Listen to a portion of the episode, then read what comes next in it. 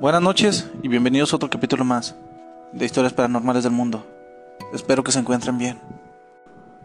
El Doctor Muerte. Volteemos al 14 de enero de 1946. Harold Shipman nació el 14 de enero de 1946. Se calcula que asesinó a más de 250 personas durante el tiempo que ejerció como médico. A los 17 años, su madre sufrió cáncer de pulmón. Día tras día, Harold veía cómo su madre se retorcía de dolor y solo las inyecciones de morfina que le suministraba el médico aliviaba sus padecimientos. En 1963, su madre murió. Años más tarde, Harold conseguía su título de medicina y cirugía, con muy buenas calificaciones. Sus pacientes estaban encantados.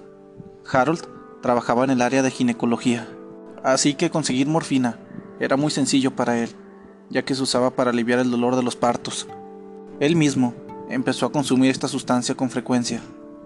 En 1974, su trabajo fue puesto en duda cuando descubrieron que recetaba morfina a sus pacientes que no lo necesitaban. El hospital comenzó una investigación. No solo encontraron irregularidades en sus recetas, también se descubrió su adicción al medicamento. Así que fue expulsado del hospital y mandado a desintoxicación.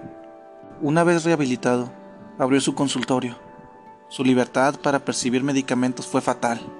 Durante cinco años, el número de fallecimientos entre la gente de edad avanzada fue enorme. El propio Harold firmaba las actas de defunción de sus pacientes, indicando que murieron por causas naturales. Luego, insistía a los familiares de las víctimas que incineraran sus cadáveres, que lo hicieran lo más antes posible. Una de sus últimas víctimas fue una mujer, muy adinerada.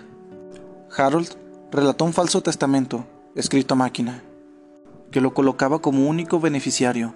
La hija de la mujer era abogada. Sabía que su madre no tenía máquina de escribir, así que denunció al doctor, y el cadáver fue exhumado. Tras analizarlo, se encontraron importantes restos de morfina. El 7 de septiembre de 1998, el médico fue arrestado. En su casa, encontraron la prueba del delito, la máquina de escribir que había dado el testamento así que fue condenado a cadena perpetua por el asesinato de 15 pacientes. Se estima que las víctimas fueron 215.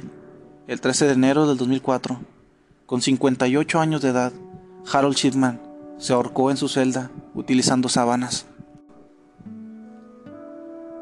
Este fue el caso del Doctor Muerte, Harold Shipman.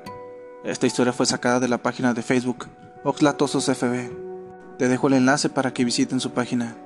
Que estén bien y que pasen buenas noches.